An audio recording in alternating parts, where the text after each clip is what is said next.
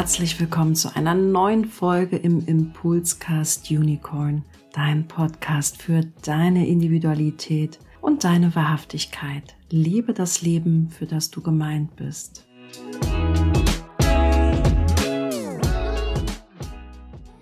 Ja, herzlich willkommen auch zu dieser neuen Podcast-Folge. Ich darf wieder zwei ganz besondere Menschen, sage ich zwar immer, jeder ist besonders, ganz klar, sagt auch Zium Design auch, aber ich fühle mich wirklich sehr geehrt und sehr demütig, dass ich euch im Gespräch haben darf. Liebe Jasmin, liebe Silvia, ich durfte bei euch ja auch schon einen Lehrgang besuchen, nämlich Human Design und Pädagogik. Ich selber habe zwar keine Kinder, ich persönlich finde aber, wenn wir über die Zukunft sprechen, wenn wir darüber sprechen, wie sich unser Planet verändern darf, dann dann habe ich als Kinderlose manchmal das Gefühl, dass man Kinder gar nicht so richtig damit einbezieht oder so unserer Zukunft, die ja auch in den Kinderfüßen steckt, manchmal so ein bisschen außer Acht lässt. Ich durfte dich, liebe Jasmin, ja auch schon mal interviewen in zwei Gesprächen in diesem Podcast. Also wenn ihr Interesse habt, ist die Folge 10 und 12 ganz am Anfang des Podcasts, ist also schon einige Monate her. Und heute ist die liebe Silvia mit dabei. Wir wollen euch A kennenlernen. Mich würde total interessieren, eure Haltung und Perspektive auf das Human Design, aber auch auch, wie ihr mit dem Human Design gewachsen seid. Verändert sich über die Jahre da noch was? Oder ist es immer noch das Gleiche, aber ein bisschen anders? Und dann wollen wir gerne aber auch den Schwerpunkt setzen auf das Thema Human Design und Pädagogik. Also was kann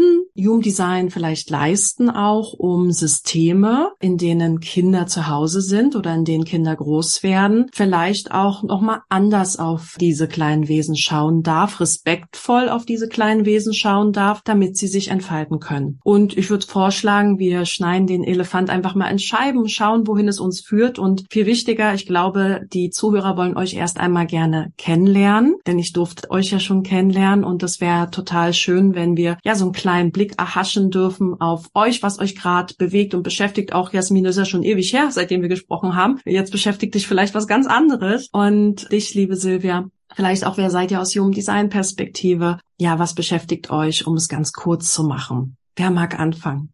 Fange ich vielleicht an. Ich bin die Silvia, weil ich ja jetzt das erste Mal mit dir in diesem Interview bin und ich mich vielleicht einmal so grundsätzlich vorstellen möchte, wer bin ich eigentlich? Was ist auch meine Kompetenz, diesen Human Design Pädagogik Lehrgang mit der Jasmin zusammen zu gestalten oder abzuhalten? Also ich komme nicht aus diesem herkömmlichen pädagogischen Ausbildungssystem wie die Jasmin jetzt, sondern mein Zugang war über die Therapie. Der erste Zugang war, ich bin ausgebildete Tanzpädagogin und habe anschließend Tanztherapie gemacht. Und im Zuge dieser Ausbildung hatte ich die Möglichkeit, in einem sonderpädagogischen Zentrum eine Praxis zu machen, mit einer anderen Kollegin damals zusammen.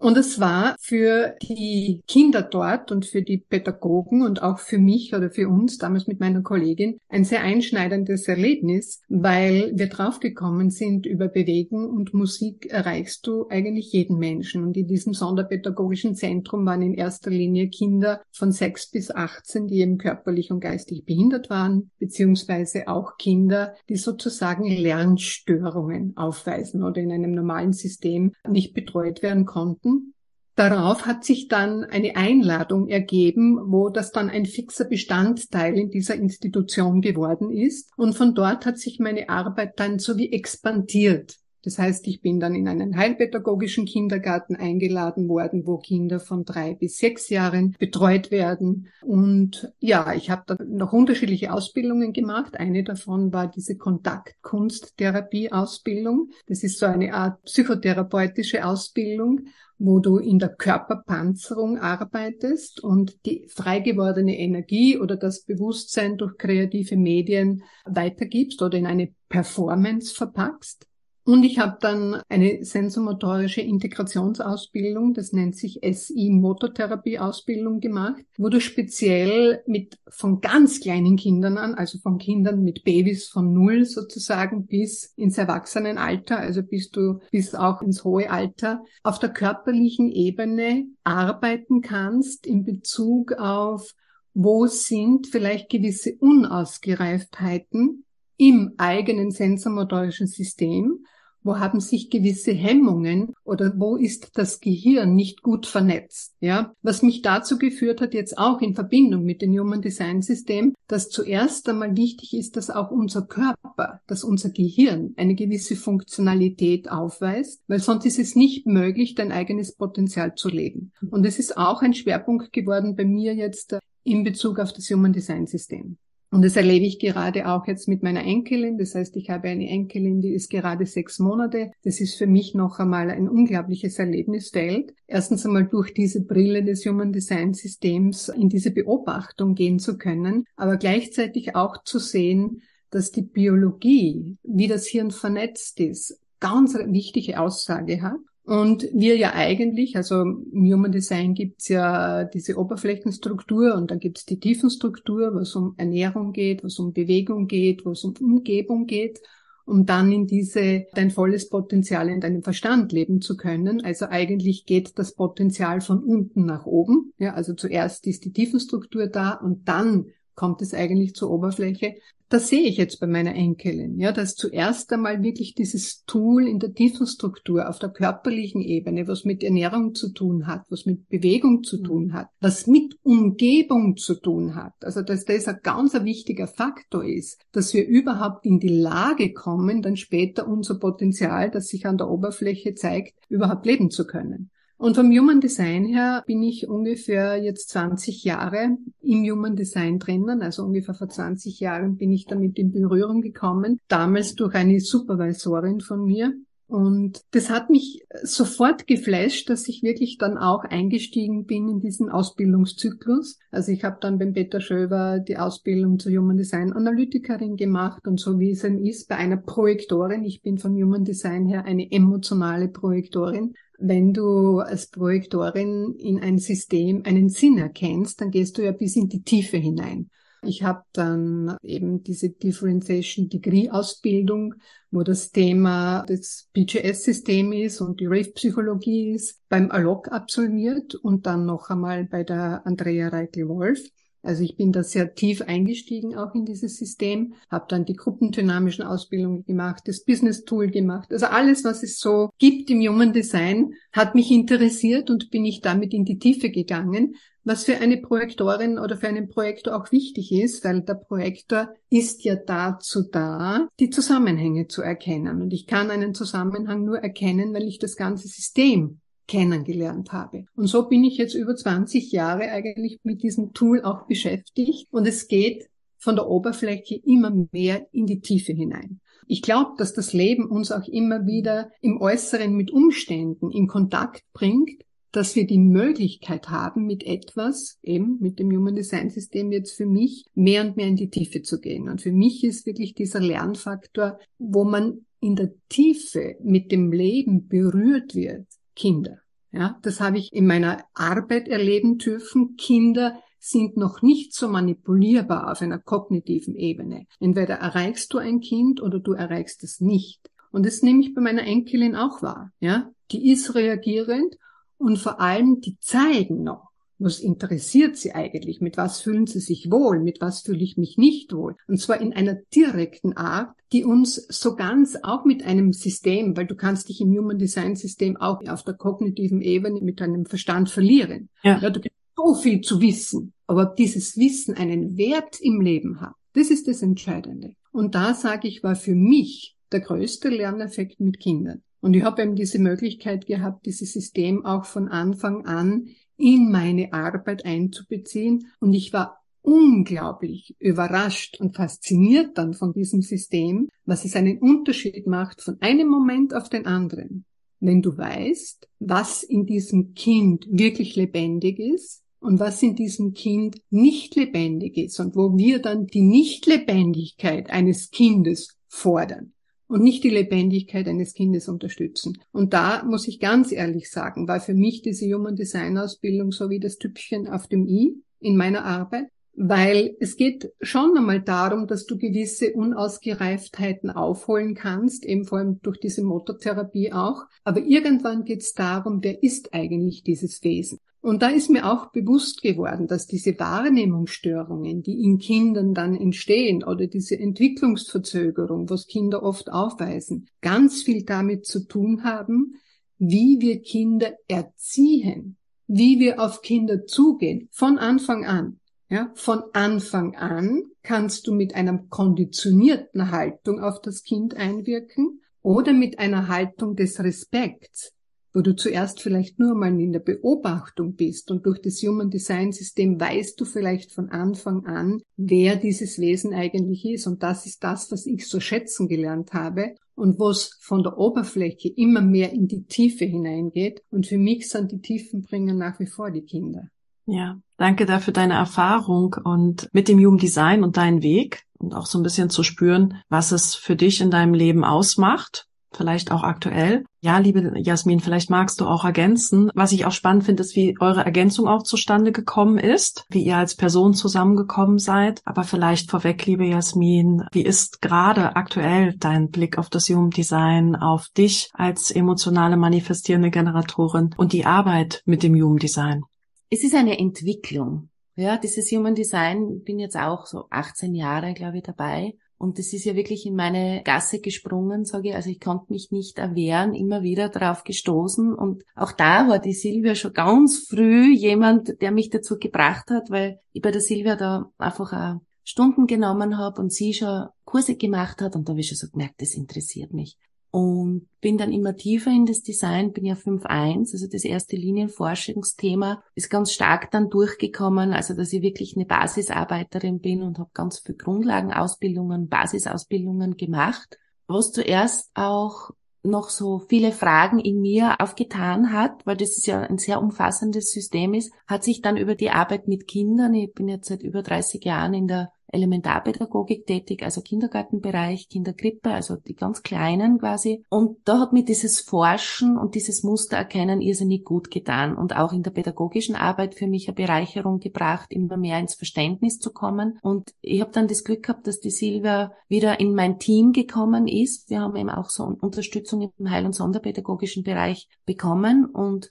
für mich ist es schon so im Raum gestanden, Pädagoginnen dieses Wissen weiterzugeben. Also einfach Kolleginnen vom Human Design zu erzählen. Also wie ich begonnen habe, war das ja noch so ein bisschen eine mystische Geschichte, ein bisschen in die Esoterik abgerutscht. Also eigentlich hast du gar nicht laut sagen dürfen, was du machst. Wirklich so. Es ist noch nicht so in der Welt gewesen wie heute. Und es war damals schon so spürbar, dass wir mit den pädagogischen Ausbildungen nicht weiterkommen. Ja, also bis zu einem gewissen Grad. Und dass das Wichtigste eben die Haltung zu dir selbst als Pädagogin und eben dann die Haltung mit den Kindern ist und dass es nicht wichtig ist, welche Laterne ich bastle. Da hat es wirklich so einen Umschwung gegeben, dass Kinder uns ganz stark aufgezeigt haben, wir sind in Veränderung und wir haben jetzt andere Bedürfnisse und das hat mit dieser klassischen pädagogischen Ausbildung nicht abgedeckt werden können. In einem Gespräch war das dann so, dass die Silvia und ich wirklich auch so oder in mehreren Gesprächen zueinander gefunden haben und dann dieser Lehrgang sehr projektororientiert. Danke, Silvia, nochmal für deine Leitung meiner Energie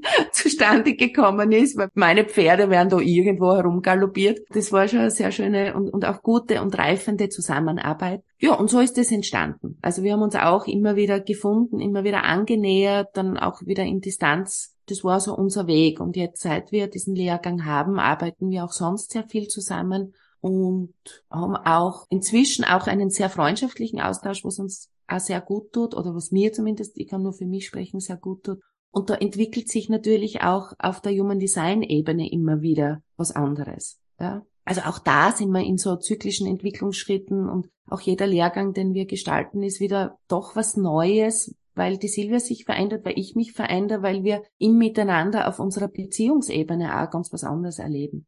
Und somit ist das jetzt auch so ein Schwerpunkt in meinem persönlichen Leben auch dem Human Design jetzt noch einmal mehr Platz zu geben, weil ich einfach sehr stark Stunden reduziert habe, jetzt einmal aus der Pädagogik so ein bisschen eine Auszeit mir nehme, weil gewisse Dinge im System für mich jetzt einfach auch so spürbar möchte ich nicht mehr mit meiner Energie mittragen, auch aus privaten Gründen. Und das tut mir auch richtig gut, jetzt wieder so ein Forschungsfeld zu haben und da wieder weiterzugehen und mit der Silvia auch weiterzuarbeiten, auch mit anderen Lehrern zusammenzuarbeiten. So schaut's gerade bei mir aus. Ich danke euch aus unbeteiligter Stelle, dass ihr diese wertvolle Arbeit macht. Und die Frage, die ich so als Außenstehende habe, ohne Kinder, ich habe nie in der Pädagogik gearbeitet, aber tatsächlich habe ich als Kind mal im sonderpädagogischen Bereich körperlich und ja geistig beeinträchtigte Menschen betreuen dürfen. Das war eine sehr schöne Erfahrung. Also mitreisen dürfen. Das hat mich tief berührt. Da war ich, glaube ich, 18 oder 19. Ganz, ganz wertvolle Erfahrung für mich. Ich habe mich auch gefragt, warum ich mich bei euch angemeldet habe. Das war so ein Milzimpuls, Pädagogik, Kinder, beides trifft auf mich nicht zu. Aber ich wusste, wenn ihr beide das macht, dass ich ähm, nochmal eine andere Perspektive auf Dinge erlangen darf. Ich bin auch sehr verstandsorientiert. Ich ziehe mir Wissen unglaublich gerne rein, also im Sinne des Konsumierens. Und ich bin da ganz bei euch. Und das begeistert mich auch immer wieder, wie sehr ihr das auf der körperlich-praktischen Ebene runterbringt. Und ich erlebe, dass viele Eltern gerne etwas ändern wollen. Ich erlebe, dass viele Lehrer oder Kindergärtner etwas ändern wollen. Die darf ich auch mit meinen Angeboten beglücken und integrieren, ja. Aber natürlich ist meine Kompetenz sehr endlich in diesem Bereich. Und was ich mich dann so frage, und vielleicht habe ich mich auch deswegen angemeldet, es ist natürlich toll, wenn es einzelne Koryphäen gibt, aber euer Terminplaner ist ja auch sehr endlich. Ne? Ihr könnt jetzt Einzelcoachings machen, ihr könnt diesen Lehrgang machen, dann haben Menschen wieder was gelernt, sind wieder begeistert. Und ich habe mir gedacht, das ist doch eigentlich cool, ihr seid so erfahren, wenn man so auch Supervision hätten. Ich kenne so viele Pädagogen, die das Human Design System gut finden, aber nicht wissen, wie. Also ihnen fehlt so dieses, wie mache ich das jetzt? Ihnen fehlt so der Austausch. Und ihr habt jetzt so jahrzehntelang Erfahrung, auch mit Menschen gearbeitet in der Pädagogik. Ich kann nur für mich sprechen. Ich finde das halt so schön, wenn sich so Netzwerke eröffnen dürfen von Menschen, die wollen, aber noch nicht wissen wie. So wie du das, Jasmin, gerade auch in der Zusammenarbeit mit Silvia gesagt hast, ihr ergänzt euch einfach auch gut in eurer Arbeit, dass diese Ergänzung auf vielen Ebenen stattfinden dürfen. Das ist jetzt ein persönlicher Beitrag und Haltung. Was ich mich gefragt habe, ihr sagtet, es hat sich mit euch verändert der Pädagogiklehrgang auch. Was glaubt ihr, hat sich an Ziel und Richtung verändert? Wo seht ihr jetzt auch einen anderen Mehrwert? Also ihr habt das ja aus gewissen Gründen mal begonnen, Human Design und Pädagogik zusammenzubringen, dann auch diesen Lehrgang zu machen. Das hat sich verändert. Was glaubt ihr, ist dann aktuell die Richtung, die Ausrichtung vielleicht, der dieser Lehrgang beitragen darf. Ja, also nicht im Sinne von, was das Programmziel, das meine ich jetzt gar nicht, sondern in Bezug auf die Ausrichtung. Wozu darf es übergeordnet dienen, beitragen? Welchen Mehrwert darf das vielleicht auch in dritter oder vierter Instanz haben für Teilnehmer und somit dem Kollektiv auch beitragen? Naja, ich glaube, so wie bei dir das auch war, Stefanie, wir waren alle mal Kinder. Ja, und dieses innere Kind trägst du ja immer auch in dir. Ich glaube, der Pädagogiklehrgang dient auch noch einmal der Verarbeitung deiner eigenen Kindheit. Ja, also ich merke das auch bei mir, wenn ich zum Beispiel Eltern berate in Bezug auf ihre Projektorkinder, dass das für mich selbst auch noch einmal einen Heilungsprozess darstellt. Weil irgendwann sind deine Eltern nicht mehr für dich verantwortlich dann bist du für dich selbst verantwortlich, für die Heilung deines inneren Kindes. Das ist irgendwann nicht mehr Aufgabe der Eltern, das ist auch nicht möglich. Ich habe für mich die Erfahrung gemacht, dass mit jedem Reading, das ich für Eltern halte, in Bezug gerade auf ihre Projektorkinder, was ja die Kinder sind, die am wenigsten verstanden werden, das für mich selbst einen Heilungsprozess darstellt. Und das ist auch die Rückmeldung, die wir von Teilnehmerinnen haben. Ja, und es ist ja auch, wie unser Pädagogiklehrgang aufgebaut ist, dass es sehr viel mit Eigenbiografiearbeit zu tun hat, weil das Wichtigste, um Kinder zu begleiten zu sich selbst, ist, dass du einen gewissen Grad an Bewusstsein über dich selbst hast. Sonst ist es unmöglich, ein Kind zu sich selbst zu begleiten. Woher soll das kommen? Das kann nur ein kognitives Konzept sein und ein Konzept ist wieder eine konditionierte Sache, auch wenn es Human Design heißt. Ja, also und darum ist es uns auch gegangen in diesem Pädagogiklehrgang, weil ich natürlich immer mit speziellen Kindern gearbeitet habe und ich gemerkt habe, dass das so einen Unterschied machen kann in der Haltung, die du sofort hast, wenn du auf das Chart eines Kindes schaust. Was sich als erstes verändert, ist die Haltung dem Kind gegenüber. Weil du kriegst eine Orientierung. Und genauso ist es auch mit dir selber, mit deinem eigenen Kind in dir. Wenn du deine Körpergrafik, vielleicht ist es dir auch so gegangen, Stefanie, wie du das erste Mal das Reading bekommen hast, was hat sich in dir verändert? Es hat sich deine Haltung dir selber gegenüber verändert. Und das ist der größte Mehrwert. Was ich beobachte, ist, wenn ich jetzt denke, wie wir den ersten Pädagogiklehrgang gemacht haben, da war das noch sehr Verhalten, auch in Bezug, wie können wir das jetzt umsetzen in der mhm. Pädagogik. Da war noch sehr viel Angst da. Da war das das erste Mal, dieses Wissen zu haben und dass es möglich ist, in der mhm. Pädagogik damit was zu verändern. Da musst du nicht warten, bis sich das System verändert, sondern du bist Teil des Systems. Und mit welcher Haltung gehst du in diesem System auf andere Menschen zu? In welcher Haltung gehst du auf die Kinder zu? Das ist ja was sehr Persönliches. Das kann ich ja in jedem System. Ja, das mhm. hat sich sehr verändert und das hat sich sehr verändert, weil die äußeren Strukturen unstabil geworden mhm. sind. Ja, weil gerade die pädagogischen Strukturen waren sehr verhärtet.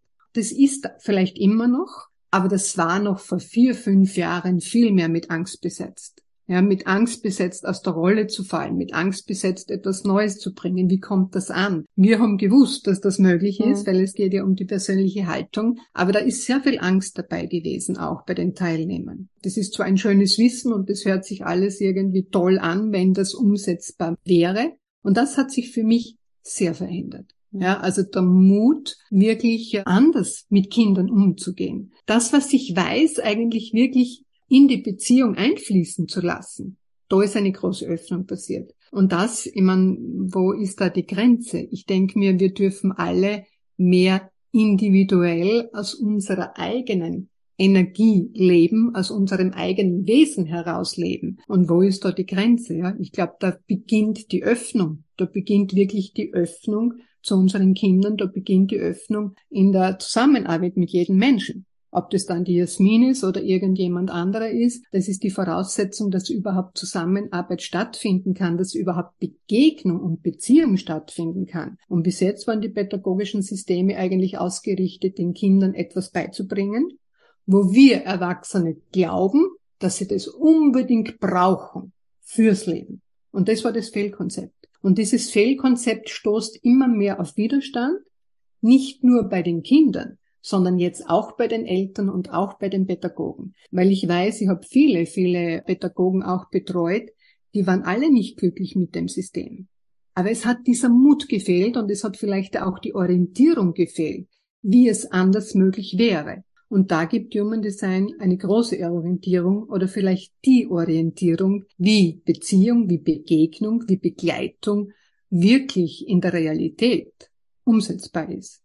Danke dir, liebe Silvia. Magst du das vielleicht ergänzen, Jasmin, aus deiner Brille?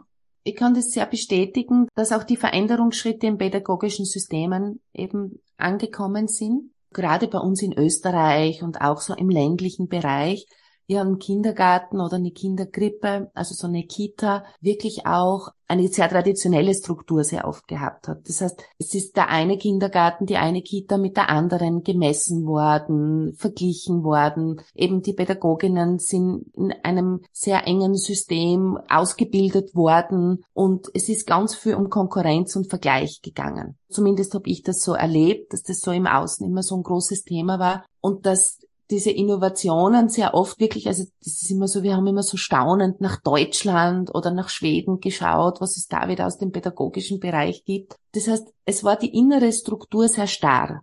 Das war natürlich für mich, wo ich sehr individuell gebaut bin, schon auch mit Stammesanteil, aber trotzdem sehr individualistisch aufgestellt bin, also sehr in der Integration verankert bin, war das natürlich auch in einer gewissen Weise sehr schwierig, mich da auch einzubringen. Wobei ich bin nicht drum herum gekommen und ich habe es gemacht, weil ich nicht anders sein kann, weil ich mich nicht anders verhalten möchte auch oder auch gar nicht kann. Da hat natürlich dieses Human Design und auch dieser Lehrgang in diesen Veränderungsschritten mir auch immer mehr Sicherheit und Basis gegeben, dass es in Ordnung ist, weil wir ja alle unsere eigene, unsere kleine Welt gestalten können.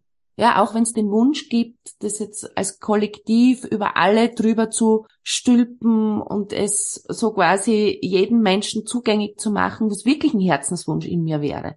Das muss doch für alle Kinder auf der Welt da sein und für alle Pädagogen und für alle Eltern. Trotz allem beginnt es bei uns selbst in unserer kleinen Welt. Und das kann dann eben diese Möglichkeit sein, dass es nach außen geht. Und das ist auch was, was sich im Lehrgang sehr stark für mich verändert hat. Eben, dass ich da jetzt einfach weiß, dass es einen Unterschied macht, einen gewaltigen Unterschied und dass es diesen größten Unterschied macht, wenn der Pädagoge oder die Pädagogin oder die Mama oder der Papa, also der Elternteil, sich liebevoll auch sich selbst einmal zuwendet. Und auch da weiß, es ist richtig so. Und was für mich als Mama richtig ist, muss für die andere Mama nicht stimmen. Ja, dass wir auch da aus diesem Vergleichen rauskommen. Das ist vielleicht wirklich so dieses, nicht nur ich will was verbreiten, ich habe da eine Ketzerei zu bieten, sondern dieses Hingewandtsein zu dem einzelnen Menschen, dass der dieses Bewusstsein oder diese Kraft in sich entdeckt und somit wieder anderen Menschen was weitergibt.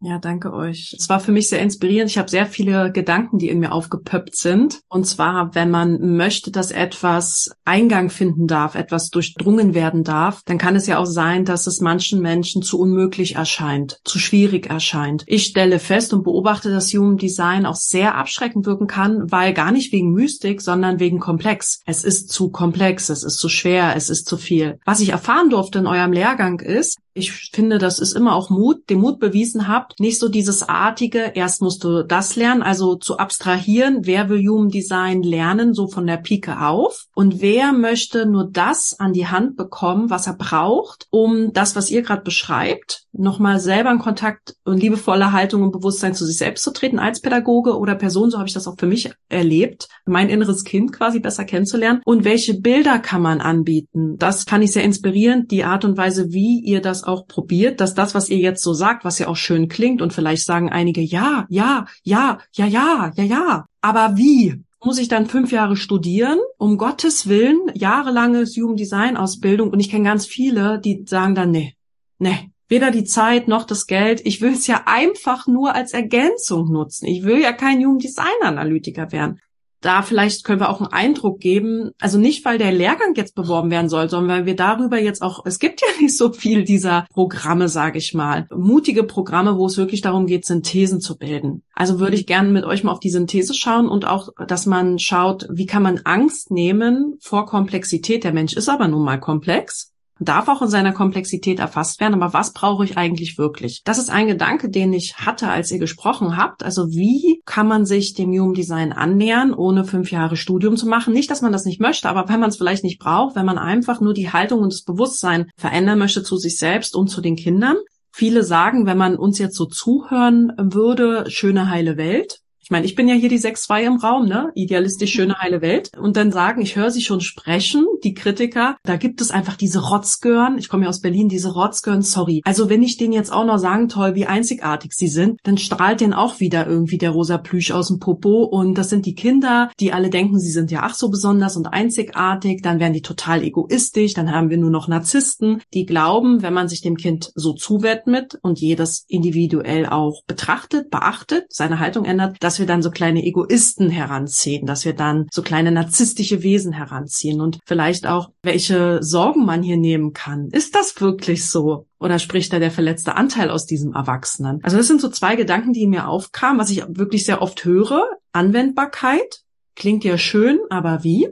Zweitens, tut es den Kindern denn überhaupt gut? Oder tut es den Erwachsenen weniger oder mehr gut? Ja, vielleicht lasse ich es erstmal bei den beiden Gedanken. Vielleicht habt ihr dazu einen Gedanken oder eine Haltung. Vielleicht ist euch das auch schon mal begegnet. Lass uns doch mal anfangen mit dem Jugenddesign und Pädagogik. Welche Elemente, vielleicht auf einer Oberflächenstruktur, ihr für wichtig erachtet habt, wo ihr auch glaubt, das kann jemand machen, der jetzt keine drei Jahrzehnte Jugenddesign Wissen vorher inhaliert hat und sich dann zu eurem Pädagogiklehrgang anmeldet.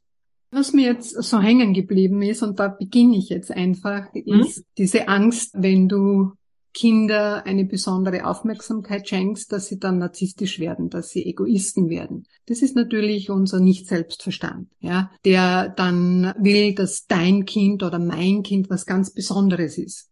Darum geht's ja nicht. Ja, darum geht's überhaupt nicht. Darum geht's im Nicht-Selbstverstand. Aber im Leben geht's darum, dass wir die Unterschiedlichkeit erkennen. In der Unterschiedlichkeit sind wir uns trotzdem sehr ähnlich in Bezug auf unsere Bedürfnisse, weil wir sind soziale Wesen.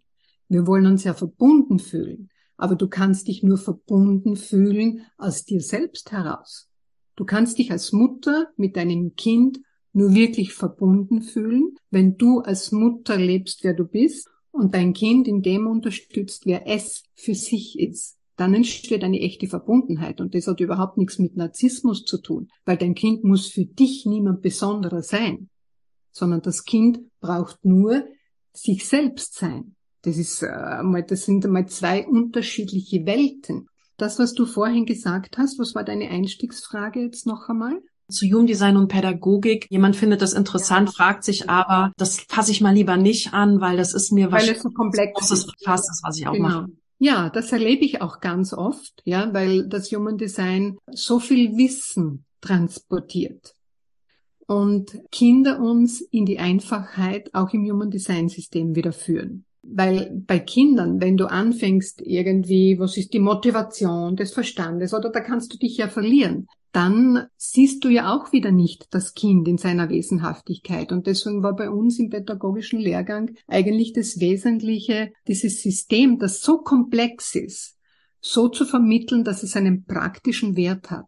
Der praktische Wert ist immer in der Einfachheit. Mhm. Und wir haben an diesem Lehrgang ja eineinhalb bis zwei Jahre gearbeitet. Der ist auch entstanden durch unsere Arbeit, durch unsere alltägliche Arbeit in der Pädagogik, wo die Jasmin einfach ein anderes Feld auch betreut, als ich betreue. Und wo uns dann bewusst geworden ist, was ist eigentlich wirklich ein Wert in Bezug mhm. auf die Kinder, auf die Begleitung von Kindern. Und das sind die einfachen Sachen, wo du ja, wenn du da eine herkömmliche Ausbildung machst, sicher sehr viel Geld investierst und sehr viel Zeit investierst, weil wir haben auch diesen Teil der Gruppendynamik mit hineingenommen, der ja ganz ein wesentlicher ist in der mhm. Pädagogik und den du erst unter einer gewissen Voraussetzung im Human Design absolvieren darfst und dann ganz viel Geld kostet, wo wir uns dann eigentlich auch gewundert haben, ja, warum das in der Pädagogik bis jetzt überhaupt keinen Wert scheinbar gehabt hat, dass wir uns das anschauen und Pädagogik im System eigentlich permanent in einer Gruppe passiert. Also ein ganz wichtiger Faktor eigentlich auch ist, dass Pädagogen darüber Bescheid Bescheid wissen.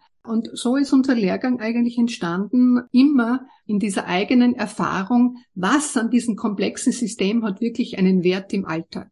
Hat wirklich einen Wert im Alltag in der Begleitung mit Kindern. Mhm. Und das sind die einfachen Tools und daraus ist eigentlich dann der Lehrgang entstanden. Ja, weil es gibt viele Pädagogen, wenn die dieses Werkzeug in der Hand hätten, wäre das der Unterschied in der Begleitung von Kindern. Aber es ist genauso, wie du sagst, das ist so ein langer Weg und der mhm. mit so viel Kosten und so viel Zeit verbunden ist, dass ja viele sagen, ja, das will ich ja gar nicht, sondern ich will ein Tool in der Hand haben, mit dem ich jetzt sofort im Alltag mit den Kindern arbeiten kann. Und das war eigentlich das, was unser Anliegen war. Und bevor Jasmin ergänzt, weil das klingt so bescheiden und bodenständig, selbst wenn man sich mit Human Design Typen, Profilen, Zentren beschäftigt hat, kann ich sagen, die wirklich Dinge richtig ein- und ausatmet, was Human Design Wissen anbelangt, dass es einfach nochmal die Perspektive immens erweitert, dass das, wie ihr es reinbringt durch eure Sprache, durch eure Beispiele, durch euer Sein, durch eure Haltung, hat meinen Horizont da sehr erweitert. Und es geht eben nicht nur darum zu wissen, was ein Human Design Projekt Projektor Manifestor ist oder ein Profil oder Zentrum, sondern das möchte ich an der Stelle so deutlich sagen. Es war halt wirklich dieser pädagogische Mehrwert dabei oder der Mehrwert wirklich zu erkennen und anzuerkennen. Wie zeigt sich das? Wie läuft das ganz praktisch ab? Wie zeigt sich das ganz praktisch? Das hatte für mich einen sehr hohen Mehrwert, ne? weil ich weiß, dass viele halt so schauen, ah, hier kriege ich Typen und Profile und so, dann atme ich das ein und dann habe ich das für mich abgehakt. Ich kann sagen, dass es einfach einen Unterschied macht, diese Erfahrung zu machen, die Perspektiven von Jasmin und Silvia zu hören. Das hat mich unsagbar bereichert. Das kann kein Buch oder so. Und das wollte ich jetzt nur einschieben, weil es mir so auf der Zunge brannte, bevor du, liebe Jasmin, vielleicht auch eine, einen Gedanken dazu teilen magst, falls dann ein Gedanke ist. Ja, danke schön für die Information, Steffi, dass das so bei dir angekommen ist.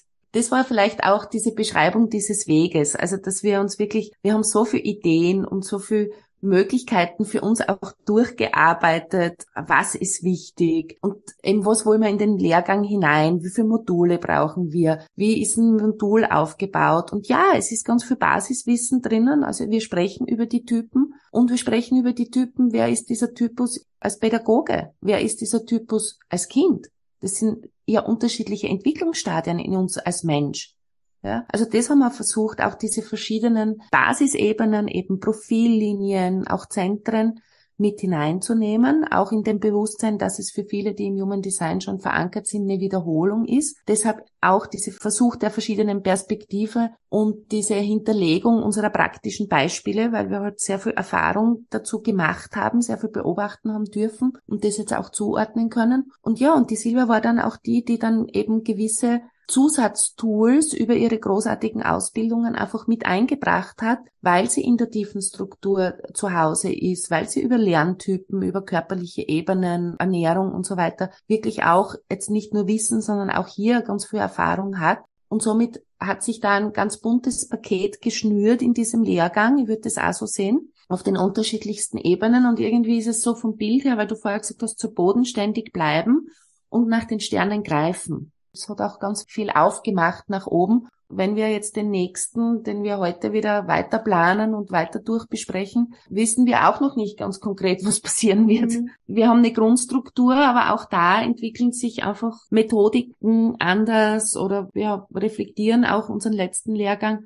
Also es soll ein lebendiges, schon auch Produkt, aber ein lebendiges sein. Und natürlich ist es so, wie du vorhin gesagt hast, der Lehrgang lebt von unseren Erfahrungen, weil sonst bleibt das Human Design Wissen, auch wenn es noch mhm. so schön ist, nur ein Wissen. Und weißt du, ich habe mit so vielen unterschiedlichen Kindern gearbeitet, die scheinbar Verhaltensauffälligkeiten haben, die eine Diagnose haben, wo man dann auch eine Diagnose so wie ausstellen muss, damit das Kind diese integrative Zusatzbetreuung bekommt. Meistens war das so, wenn ich dann die Körpergrafik sehe, dann hat sich für mich das ganze Problem offenbart wie viel da hinein interpretiert wird von der Erwachsenenebene, wo Kinder relativ rasch einen Stempel bekommen können, der lebensprägend sein kann. Also ich glaube, schon mhm. jetzt ganz offen sagen zu können, dass wir da viele Kinder auch irgendwo so gerettet haben, mhm. ja, durch dieses Human Design System, weil du sehr visuell darstellen kannst, dass das Kind nicht eine Diagnose hat, sondern dass es ein Wesen in sich trägt, wo es vielleicht zuerst einmal schwierig ist in einem System.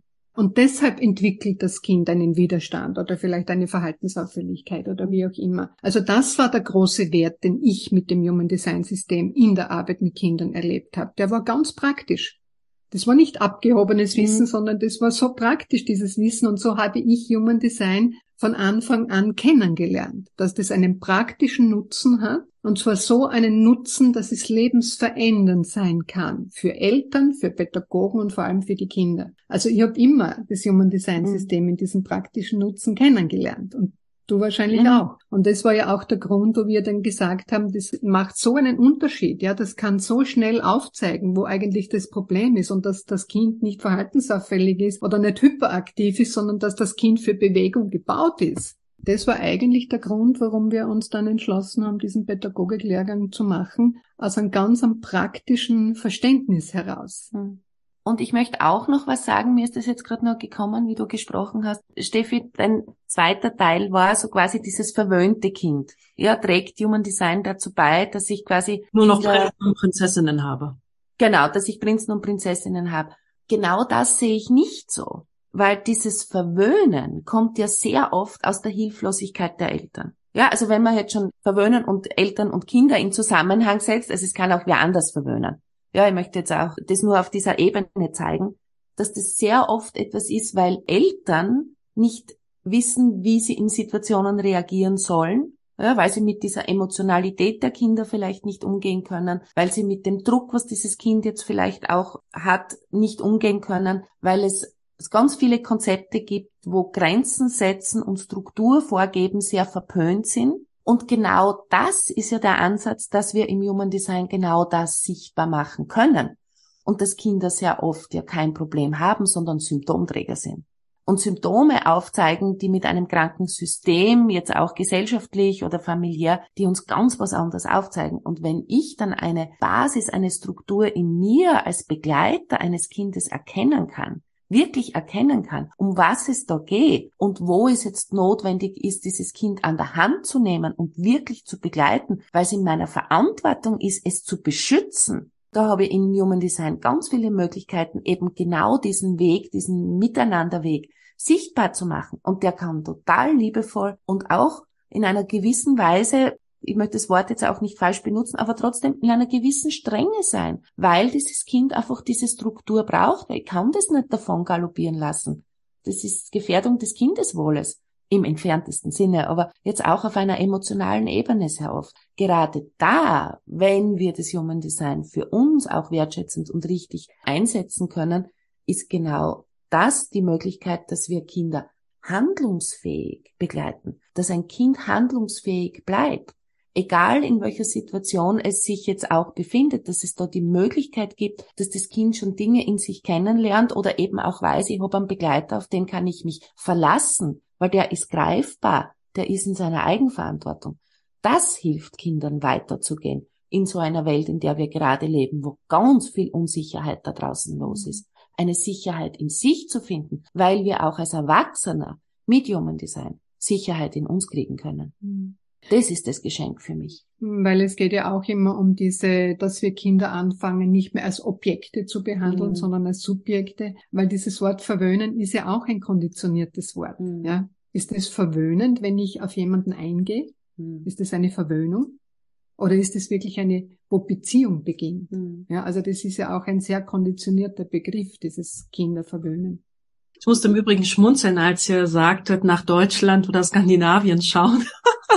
ich glaube, das deutsche, also was ich erfahren durfte, Erziehungssystem gleicht eher einer Militärdiktatur. Was ich beeindruckend fand, war in äh, Finnland, dass ich mal eine Reportage sah und da hat der Lehrer, also das, das muss man sich vorstellen, das hat mich beeindruckt. Es war Mittagszeit, Essensausgabe, da waren so kleine Stühle und Tische für die Kinder und der Lehrer hat sich an den Tisch der Kinder gesetzt und gemeinsam mit den Kindern unter den Kindern, also nicht so ein langer Tisch und vorne am Fuße sitzt dann der Lehrer als König, sondern das war ein runder Tisch und er hat einfach Platz genommen am Tisch der Kinder und war einer von ihnen.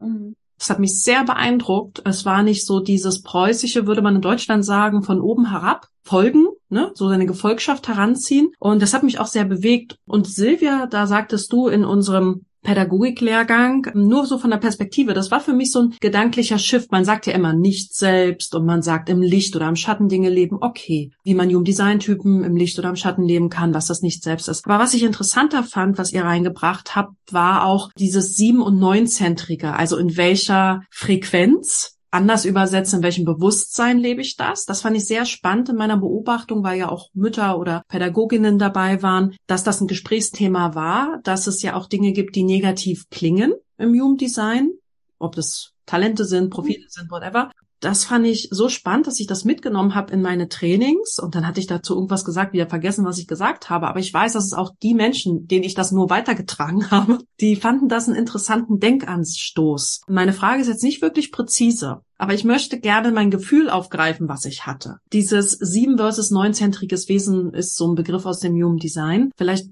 möchtet ihr, wenn das einladend ist, das einbetten, wie wir das vielleicht hier sehen dürfen. Also alles, was wir lernen dürfen im Human Design. Wir hatten schon das Thema Haltung und Bewusstsein. Ja, was ist denn damit jetzt überhaupt gemeint? Sieben- und neunzentrige Mutter oder Vater oder Pädagogik? Vielleicht nicht korrekt formuliert, was ich gerade sage. Seht es mir bitte nach. Ist vielleicht auch ein bisschen schwammig. Ich werf's euch gerne einfach kurz mal über den virtuellen Tisch. Vielleicht habt ihr da einen Impuls zu. Naja, also siebenzentrig meint, dass wir bis 1781 motiviert waren von Überleben. Ja, und wenn wir das jetzt Human Design darstellen würden, wir waren motiviert vom Milzbewusstsein und im Milzbewusstsein geht es ums körperliche Überleben. Und aufgrund dessen hat sich eine Gesellschaft entwickelt und hat sich ein Verstand entwickelt, nämlich dieser strategische Verstand, der Strategien entwickelt hat, damit wir gemeinsam als Menschen gut überleben können. Und es hat bis 1781 auch so gepasst, weil da ist es um nichts anderes gegangen. Daraus hat sich entwickelt, wie wir körperliche Gesundheit definieren, weil der Körper damals auch eigentlich mehr Waffe war und mehr Werkzeug war. Also die ganzen schweren Arbeiten sind körperlich bedient worden. Und das Human Design System sagt, dass es 1781 eine Mutation gegeben hat und wir haben uns von siebenzentrigen Wesen zu neunzentrigen Wesen entwickelt und sind nicht mehr vom Bewusstsein der Milz motiviert, sondern vom Bewusstsein des Emotionalzentrums. Und das Emotionalzentrum trägt ein ganz ein anderes Thema in sich. Das Emotionalzentrum trägt das Thema in sich, sich selbst zu erfahren, sich selbst in einem Genuss mhm. zu erfahren. Was ist Genuss? Wo äh, finde ich im Leben Genuss? Was ist das, worin ich mich erleben möchte, wie ich mich erfahren möchte? Und das ist eine völlig andere Motivation, weil wir eigentlich das Überleben geschafft haben durch diesen strategischen Verstand, den wir da entwickelt haben, haben wir es geschafft, mhm. in der Nahrungskette an erste Stelle zu kommen. Also das Überleben ist eigentlich nicht mehr unser Thema. Es ist ein altes Thema, mit dem wir immer noch beschäftigt sind, das aber, das sagt auch das Human Design, dass wir bis 2027 mit diesem Thema durch sind und dass deshalb auch diesen alten Systeme noch einmal zum Vorschein kommen. Das ist so, wie wenn etwas zu Ende geht, dann kommt es noch einmal mhm. massiv hoch. Und das erleben wir gerade, wenn wir das jetzt aus Sicht des Human Designs betrachten, das Weltgeschehen. Aber wir sind schon in einer anderen Schwingung drinnen und das kann ich beobachten. Mhm. Das kannst du in der mhm. Pädagogik ganz stark beobachten. Das kannst du ganz stark bei den jungen Menschen beobachten, dass Arbeit nicht mehr nur dienlich ist, um Geld zu verdienen, um zu überleben, sondern Arbeit für Generatoren in dieser neunzentrigen Schwingung ist Ausdruck deiner Lebenskraft, mhm. ist Ausdruck deines Sakralzentrums. Ja, das ist eine ganz andere Perspektive in Bezug auf Tätigkeit. Ich will das Wort Arbeit gar nicht mehr verwenden, ja, sondern in Bezug auf deine Aktionen, in Bezug auf das, was du gerne mit deiner Kraft ausdrücken möchtest. Das ist ein völlig neues Leben. Das ist der Unterschied zwischen siebenzentrig und neunzentrig und das merkt man auch in der Pädagogik, weil Lernen ist was ganz Natürliches. Lernen ist das, wo wir Freude mhm. daran haben, wo wir Glücksgefühle daran haben. Lernen ist was ganz was Natürliches. In dieser siebenzentrigen Welt war Lernen für einen bestimmten Zweck. Und der Zweck hat der Gesellschaft zu dienen gehabt. Der Zweck war, um gut zu überleben. Das ist nicht mehr der Zweck. Ja, das ist alt und deshalb funktioniert das auch nicht mehr. Deswegen fühlen wir uns in diesem pädagogischen System, in diesem Leistungssystem, in diesem Vergleichssystem mhm. eigentlich wie in einer Zwangsjacke. Mhm. Nicht nur die Kinder, auch die Pädagogen. Das ist uns nicht mehr natürlich, weil es dient nicht mehr der Expansion. Es dient nicht der Expansion des Potenzials, das eigentlich da ist, sondern Kinder müssen sich beschneiden, um in das System zu passen und die Pädagogen mhm. genauso und die Eltern auch. Das ist genau das, was ich jetzt, gerade im letzten Pädagogiklehrgang, sehr gespürt habe, dass es da eine Öffnung gibt. Und ich bin zuversichtlich jetzt als Projektorin, dass die Öffnung sich expandieren wird. Und die Öffnung ist, Systeme zu schaffen, wo es möglich ist, das eigene Potenzial zu leben. Weil Lernen, da ist noch eine Angst dahinter, dass die Kinder nicht das lernen, was wir für notwendig empfinden. Lernen ist ganz was Natürliches. Ich sehe das jetzt bei meiner Enkelin, ja, was Kinder im ersten Lebensjahr lernen. Das können wir ja mit unserem strategischen Verstand uns gar nicht vorstellen. Und das passiert ganz natürlich, weil das Kind Interesse daran hat. Und es wird darum gehen, in der neuen Pädagogik Gestaltungsräume zur Verfügung zu stellen, ein Umfeld zur Verfügung zu stellen, wo das natürliche Interesse der Kinder wachsen kann. Und dann bist du als Pädagoge Begleiter. Das mhm. gibt's ja auch schon und das ist etwas, was ich merke, was mehr Kraft bekommt. Was ich jetzt so als Projektorin beobachte, ist, dass das alte System immer schwächer wird, obwohl es sich noch einmal aufbäumt, aber da ganz viel Energie in etwas Neues frei wird und auch schon Gestalt annimmt. Also gerade beim letzten Pädagogiklehrgang mhm. waren da auch Teilnehmerinnen dabei, die ganz neue Schule gestalten. Diesmal habe ich das auch erlebt, ja, und ich beobachte es einfach als Projektorin, dass da etwas kommt, was ganz neu auch in der Pädagogik gestaltet. Und eben auf der Elternebene ist es für mich in diesem siebenzentrigen, neunzentrigen, was die Silvia so schön beschrieben hat, auch dieses wahrnehmbar, ich brauche niemanden mehr vergleichen.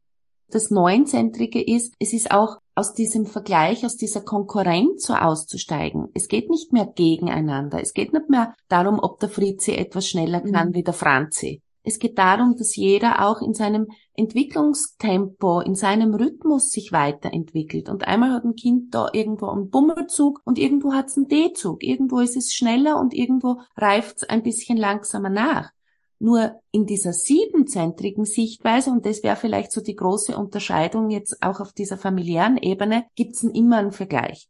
Ja, ich muss als Mama anders sein oder ich muss als Mama besser sein wie meine Schwester oder es anders machen wie meine Mama und wie meine Nachbarin, also auch auf dieser Ebene. Und dass wir wirklich auch in dieser neunzentrigen Sichtweise erkennen, dass wir uns gegenseitig bereichern, dass jeder von uns irgendetwas besonders gut kann oder seinen Beitrag zu leisten hat. Und bei einem ist es die Energie und beim anderen ist es die Beobachtung und das Bewusstseinsfeld. Auch auf dieser Typenebene beginnt das schon und es geht natürlich dann in ganz viele feine Bereiche hinein, dass wir uns gegenseitig insofern bestärken aus einer Natürlichkeit heraus, weil Beziehungen und Begegnungen in unserem Leben einfach Reifungsprozesse wirklich auch anstarten können und uns weiterbringen können. Also es ist uns ja ganz natürlich, miteinander zu gehen.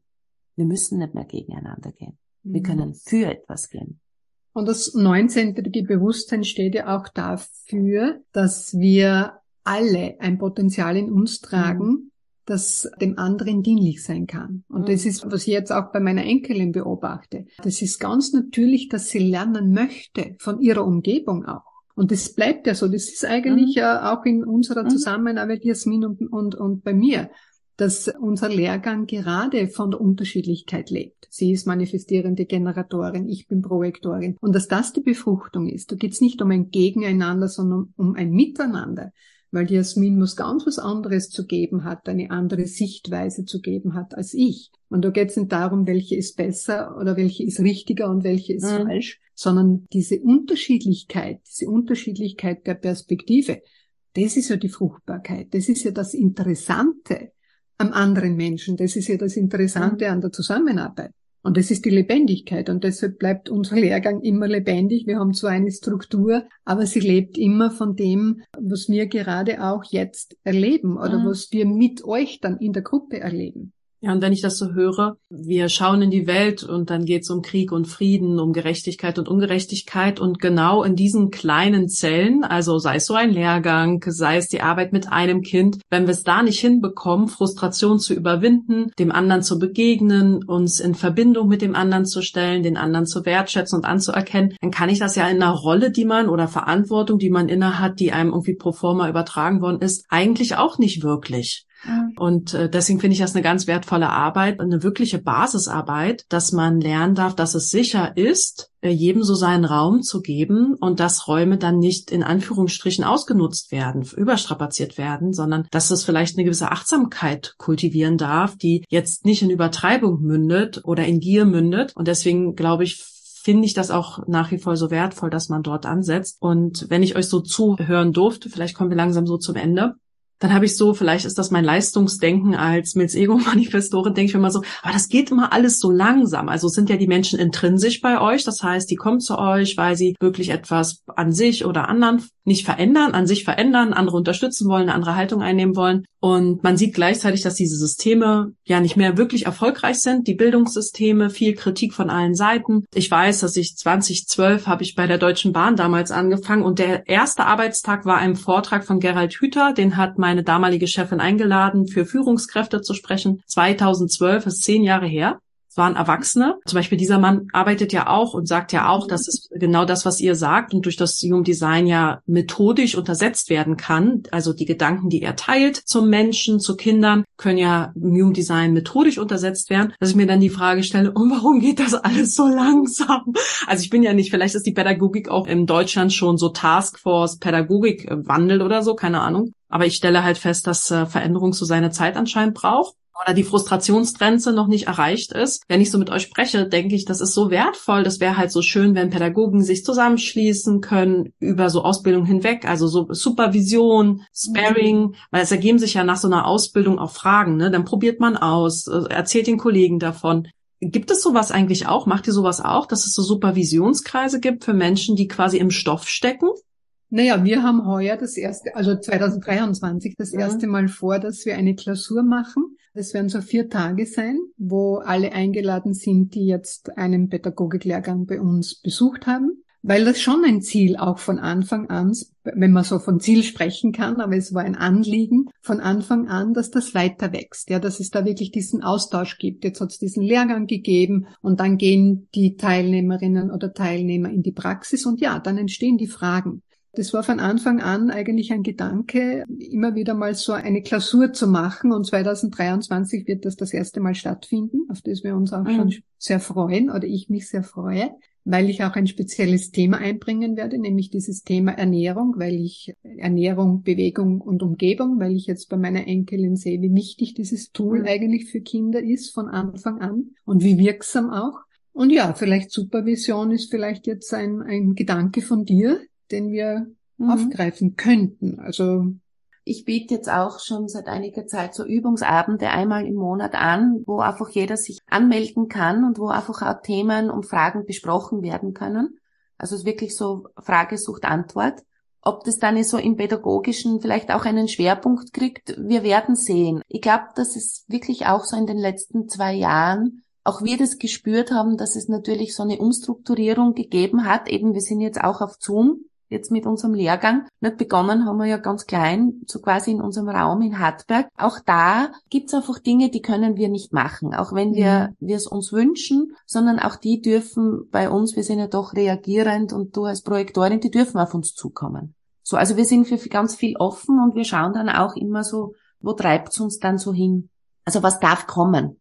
Ja, oder was ist vom Leben jetzt auch sehr gut unterstützt. Weil so wie du das jetzt sagst, ich nehme das wahr, dass mehr und mehr auch das Interesse jetzt mhm. dorthin geht. Also das war vor einigen Jahren noch nicht so. Ja, aber jetzt sagst du das, gibt es eine Supervision. Und ich merke schon deutlich, dass das mhm. Interesse mhm. von Eltern und auch von Pädagogen mehr jetzt zum Human Design System mhm. geht, weil es scheinbar wirklich nicht nur bei uns angekommen ist, dass das einen Unterschied machen kann, sondern eben auch wirklich bei den Teilnehmern. Und ja, daraus darf vielleicht was entstehen. Mhm. Ja, also eben so wie die Jasmin sagt, wir sind da auch sehr offen. Meine Schwester arbeitet ja in der Kinder- und Jugendpsychiatrie und ich weiß, da gibt's dann so Kollegen und die haben ja eh schon sau viel zu tun. Also meistens im Pädagogikbereich oder im Krankenhausbereich gibt's ja eines nicht Zeit. Mhm, genau. Heil, heillos überfordert, das System überfordert. Ich weiß aber, dass es dann so Kolleginnen gibt, die sind auf was Spezielles spezialisiert und die holen sich dann manchmal einfach Kompetenz von außen rein, weil sie wissen, unsere Haltung stimmt. Also und wir möchten mhm. gerne das, was unserem Bewusstsein entspricht, unserer Haltung entspricht, irgendwie in diesen Alltag Alltag integrieren und weil es oft so ein kopfloses Huhnsystem ist, einfach jemanden, der mal drauf guckt und berät, was ist so der erste Minischritt, um einen ersten Schritt zu gehen, weil es für mehr manchmal nicht reicht. Zumindest sage ich dann immer, ja, schau doch einfach mal, dass du dir Rat holst, schilder mhm. deine Situation, schau mal, welcher Nugget, welches kleine Puzzleteil schon ein erster kleiner Schritt sein kann, weil oft aus der Überforderung oft nicht begonnen wird. Ist natürlich toll, wenn jemand in einem Waldorf-Kindergarten ist oder Montessori, all diese in Anführungszeichen Anführungsstrichen modernen Systeme, die haben ja eh schon ein höheres Augenmerk da drauf, sage ich mal. Ich weiß aber gar nicht, ob die das Human Design System nutzen oder kennen, keine Ahnung. Aber diese Systeme, die es ja auch gibt, normale Schulen, sage ich mal, oder so, da weiß ich, gibt es unsagbar viele Lehrer, die auch Interesse haben, aber die sich dann so denken, Direktor sagt folgender Einwand, dass sie sagen, ich weiß gar nicht, was ich darauf antworten soll. Ne? Und das heißt ja auch nicht, dass das eure Aufgabe ist. Aber ich, wenn ich das höre, so als Unbeteiligte, denke ich mir, na ja, sagst du halt das und das. Ja, das ist eine gute Idee. Diese Schritte, diese Gefechte, diese Hürden zu kennen und zu sagen, also wenn das deine Hürde ist, probier doch mal das aus. Und da hatte ich jetzt gedacht, kann es ja auch total helfen, Systeme aufzubrechen, aber nicht mit Krampf natürlich, sondern aus der Freude heraus, weil das irgendwie als relevant erachtet wird, dass man sich einfach mal so austauschen kann. Und wie machst du das so? Wie hast du das erlebt? Und viele Menschen machen so viele Erfahrungen und haben dann meistens nicht nur eine Antwort, sondern eine, vielleicht nur eine praktische Erfahrung, die ein Impuls ist, sage ich mal. Weil ich, weil ich wirklich sehe, in Anführungsstrichen, wie man dort absauft. Also die Leute kündigen einfach der Reihe nach, also massenhaft, könnte man fast sagen. Ich weiß es bei meiner Schwester. Und dann sitzt du damit noch mehr Belastung. Und dann hast du natürlich das Kindeswohl kaum noch im Blick. Aber das ist eher eine persönliche Anekdote und deswegen auch die Frage nach den Supervisionen oder wie man sich da stärkt, sage ich mal, gemeinsam. Ja, ich denke mal, es stimmt, was du sagst, ja, weil das habe ich ja auch im, im, also wie ich noch in den Systemen gearbeitet habe, ich habe 2016 aufgehört, dann in dem System zu arbeiten, aber ich habe schon beobachtet, dass das konditionierende System irrsinnig stark ist, ganz stark ist, also auch wenn du dann mit einem mit einer Haltung hineingehst, ich werde das anders machen oder ich werde jetzt irgendwie stark sein, dann ist es oft so, dass man umfällt, weil das konditionierende Feld so stark ist und dass es dann vielleicht nützlich ist oder vielleicht auch wirklich diese Unterstützung von Supervision im Außen wieder braucht, ja, damit du wieder in diese Kraft, in diesen Mut auch kommst. Es braucht einen Mut, zuerst einmal auch dieses konditionierende System erstens aufzuzeigen und gegen dieses konditionierende System aufzusteigen. Mhm. Wobei ich auch sage, sobald du selbst Bewusstsein hast über dich und auch über das, wer das Kind ist, in der Betreuung, in dieser Eins zu eins Situation kannst du immer einen Unterschied machen. Ob du dann auch schon die Kraft hast, das im System zu vertreten, ist eine andere Geschichte, weil das braucht mehr Zeit auch, das braucht mehr Zeit, das braucht mehr Bereitschaft und das braucht vielleicht auch mehr Erfahrung, welchen Unterschied das machen kann. Und das ist schon ein Zeitfaktor. Ja, weil du kannst, auch wenn ich jetzt einen Grundlagenkurs mache oder auch wenn jemand bei uns diesen Lehrgang macht, es braucht dann diesen Zeitfaktor wirklich auch, das alles in die Erfahrung zu bringen und mit der Erfahrung wächst die eigene Stärke.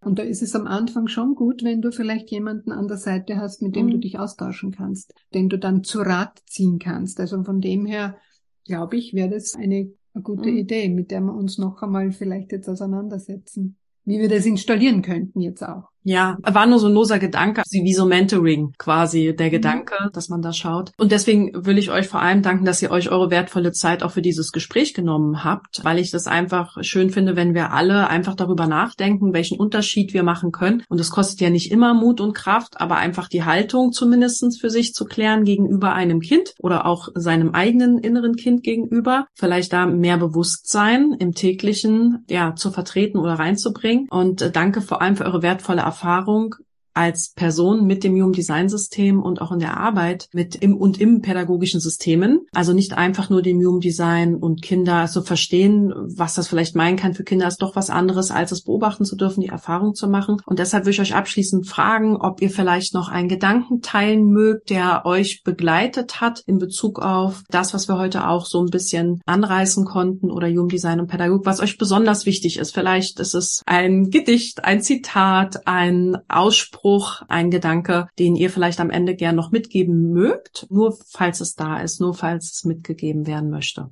Naja, was mir jetzt ganz spontan dazu einfällt, ist, dass ich ja als Projektorin Hoffnung habe. Ich habe Hoffnung für die Menschheit, vielleicht auch, weil ich ein bisschen so fühle, wie die Tendenz ist, wie die Tendenz von Energien ist. Und die Tendenz von Energien, auch wenn es vielleicht anders scheinen mag, ist für mich schon mit Hoffnung geladen ja, mit Hoffnung geladen, weil ich selbst in meinem Leben und in meiner Umgebung, in der ich lebe, Menschen am Bewusstsein interessiert sind und zwar noch einmal anders, als ich das noch vor einigen Jahren erlebt habe. Nämlich wirklich so, dass sie die Bereitschaft in sich tragen, jetzt wirklich anfangen, ihr eigenes Leben in die Hand zu nehmen. Also das ist was, was ich wahrnehme in meiner Umgebung. Vielleicht bin ich dann auch in einer speziellen Umgebung, aber ich habe schon, wenn ich mich so in dieses Energiefeld einfühle, merke ich schon, dass da mehr Menschen im Aufbruch sind, nicht nur die, mit denen ich es direkt zu tun habe. Und das gibt mir Hoffnung als Projektorin. Ja, danke. Was mir jetzt auch so gekommen ist in unserem Gespräch, ist eben, dass manche Dinge in unserem Verstand so unmöglich erscheinen weil das in unserer Vorstellung gar nicht gegeben ist. Und vielleicht hat es jetzt auch mit dieser Hoffnungsperspektive zu tun und doch passieren immer wieder Dinge in unserem Leben oder wir kriegen Begegnungen geschenkt, wir hören irgendetwas. Also dieses Aufmerksam bleiben, es gibt so viele Dinge, die so zwischen den Zeilen daherkommen, die wirklich vom Frequenzbereich sich ganz anders anfühlen und dass wir so aufmerksam bleiben mit unseren Kindern, mit unserem Partner, ja, mit unserem Leben an sich, weil eben, es werden Dinge möglich, das sehen wir jetzt auch, das haben wir auch in den letzten Jahren erlebt. Es werden Dinge möglich, die haben wir uns nie vorstellen können. Und deshalb ist es so wichtig, in diesem Jetzt und in dieser Freude, in dieser Präsenz einfach zu sein. Und das ist etwas, das natürlich mit Kindern, mit Kindern komme ich da nicht drum herum, weil die holen dich in das Jetzt, die holen dich in die Freude, die holen dich in die Präsenz. Und ja, vielleicht dieses Unmögliche, dass unser Verstand immer sagt, das ist unmöglich, das geht so nicht das wirklich einmal nur zu beobachten, dass es sich so denkt, aber dass das Leben ganz was anderes zu uns bringt. Ja, danke dir, Jasmin. Ja, wenn ihr mit Jasmin und oder Silvia in Kontakt treten wollt, dann findet ihr natürlich auch alle Kontakte, Daten, also die Website auf den Shownotes verlinkt. Und dann könnt ihr einfach auch gerne mal schauen, was die beiden so anbieten. Wir haben ja über einiges gesprochen, aber nur, dass ihr wisst, wo ihr was wie findet. Und ich möchte Danke sagen. Danke an euch. Danke auch an dich, dass du bis hierhin gehört hast. Das zeigt ja auch Interesse an diesem Thema. Dafür würde ich dir danken. Ja, ich wünsche euch heute noch einen sehr, sehr schönen Tag. Liebe Jasmin, liebe Silvia, vielen Dank, dass ich viel von euch lernen durfte. Vielen Dank für eure Perspektive und Haltung, denn das ist für mich das tatsächlich Wertvollste, weil Information ist halt manchmal auch nur Information, aber die Haltung, die hat man sich oft durch Erfahrung irgendwie vertieft und dafür will ich Danke sagen. Also einen wunderschönen Tag an alle.